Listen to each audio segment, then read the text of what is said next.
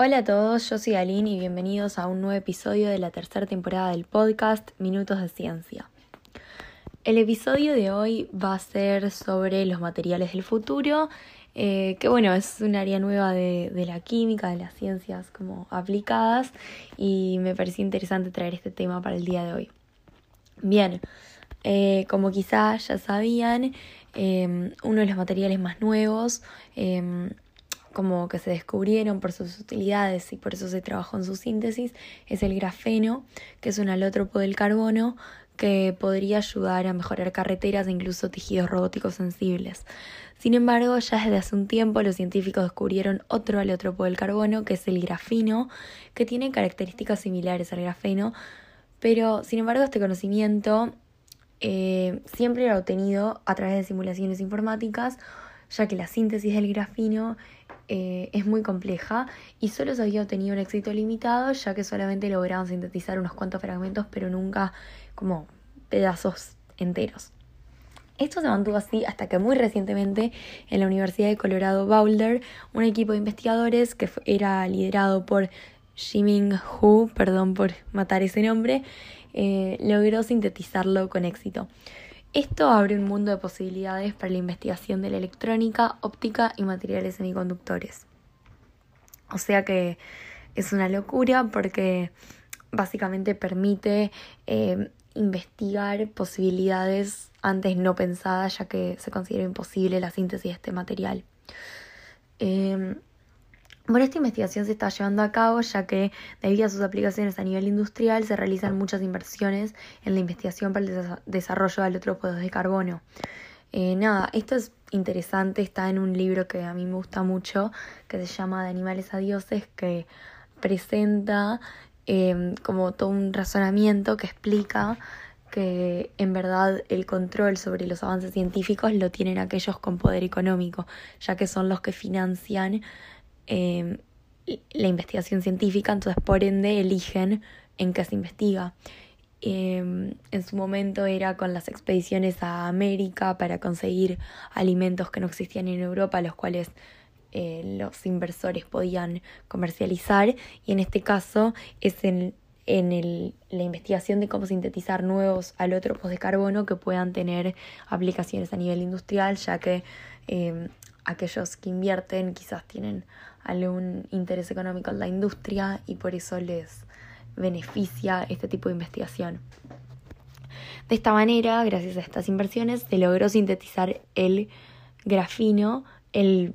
perdón, el grafeno que hizo que en su momento quienes lograron sintetizarlo ganar el premio Nobel y también recientemente se sintetizó el borofeno, que posee también un gran potencial.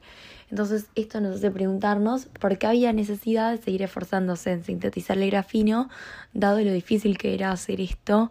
y, la inversión que requería. Si ya habían otros alótropos del carbono que podían cumplir esa función, eh, ¿por qué se necesitaba también de, de seguir sintetizando unos alótropos de carbono si todos cumplen funciones similares? Bueno, lo que nos explican es que los científicos llevan mucho tiempo teorizando sobre él ya que nunca habían podido efectivamente sintetizarlo y lo que se predecía, lo que se esperaba era que iba a poseer propiedades ópticas, mecánicas y conductoras únicas, es decir, que ninguno de los otros alótropos de carbono ya sintetizados poseía las mismas propiedades, por lo tanto valía la pena. El profesor de química Wei Shang, parte del equipo de la Universidad de Colorado Boulder, explica que para solucionar el problema de la síntesis de grafino, ellos lo que hicieron distinto, que por eso lo lograron, fue usar una técnica que nadie nunca había usado para resolverlo, que es la metástesis de alquinos. Para entender lo que es este método, que es un poco complejo, voy a definir un par de términos, así lo voy a poder explicar. Bien. Em, un alquino es un hidrocarburo alifático, que es un compuesto orgánico de carbono e hidrógeno, que este hidrocarburo alifático, que es el alquino, posee al menos un triple enlace carbono-carbono. Después están los alquenos, que los alquenos son hidrocarburos insaturados, que explico qué quiere decir esto. Un hidrocarburo es una cadena de carbonos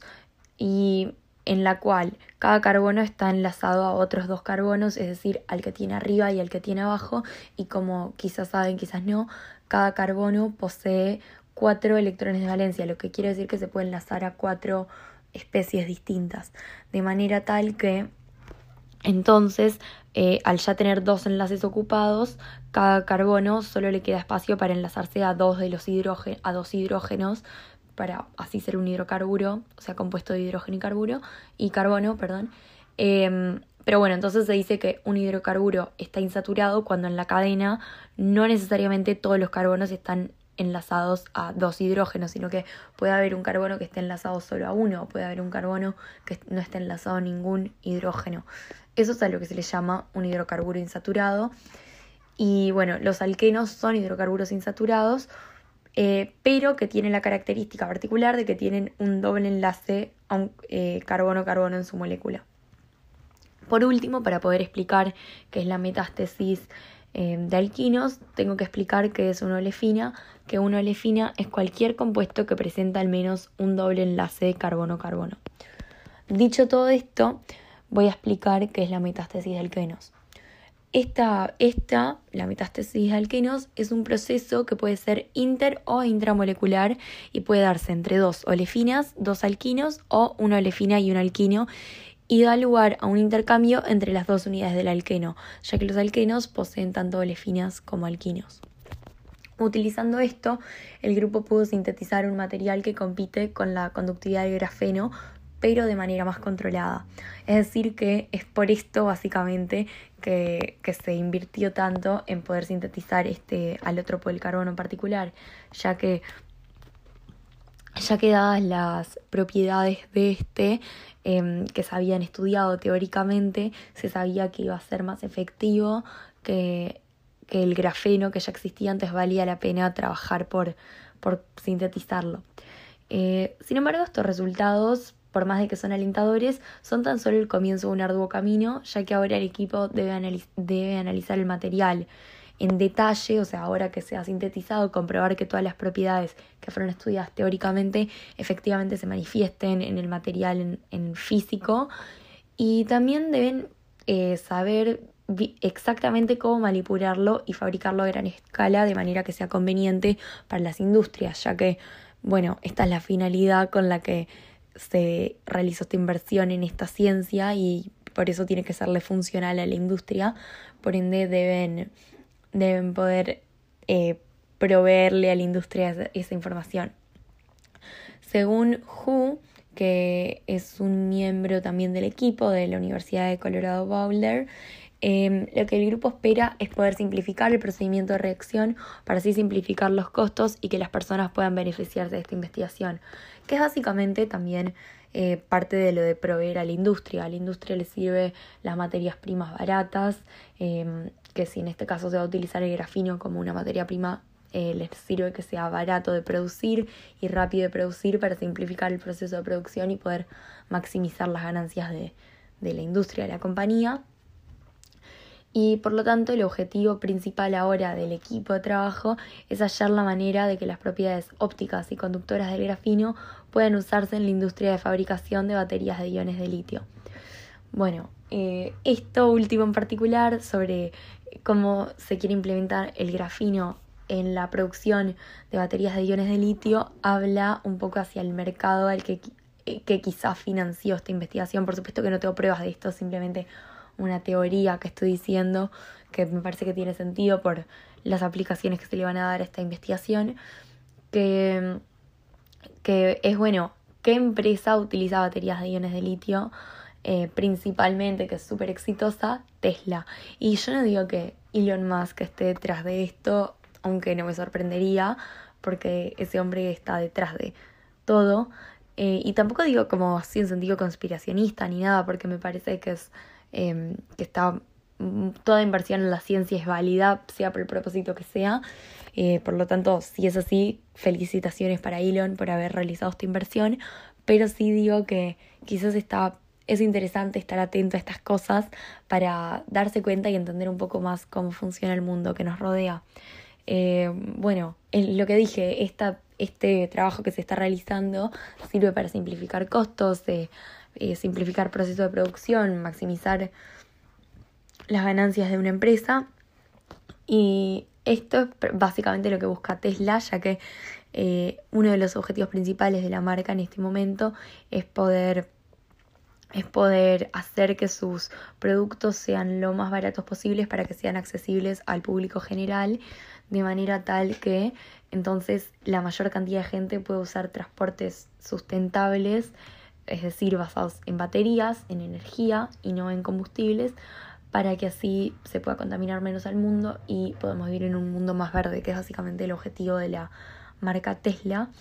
Y todo esto lo digo no solo para hablar de la genialidad que me parece de la mentalidad de Elon Musk, sino para mostrar cómo un simple descubrimiento científico realizado en una universidad después de mucho trabajo, pero un simple descubrimiento científico al fin puede generar un cambio tan grande en, en la humanidad. Porque Tesla, si logra pasarse al mainstream y ser lo que desean ser, pueden cambiar el mundo, tienen el potencial de cambiar el mundo si se convierten en la forma principal de transporte. Em, y bueno, esto puede cambiar el mundo, puede eliminar la contaminación o por lo menos disminuirla mucho y quizás aumentar el tiempo durante el cual los humanos podamos habitar la Tierra sin morirnos contaminados, lo cual es fantástico. Y todo esto quizás en un futuro, no lo sabemos aún, podríamos agradecérselo a todo el equipo de la Universidad de Colorado Boulder que logró la síntesis del grafino. En fin, este es el episodio de esta semana, espero que el próximo Naomi pueda reintegrarse y bueno, les agradezco a todos mucho por haber escuchado y nos vemos la próxima. Chao.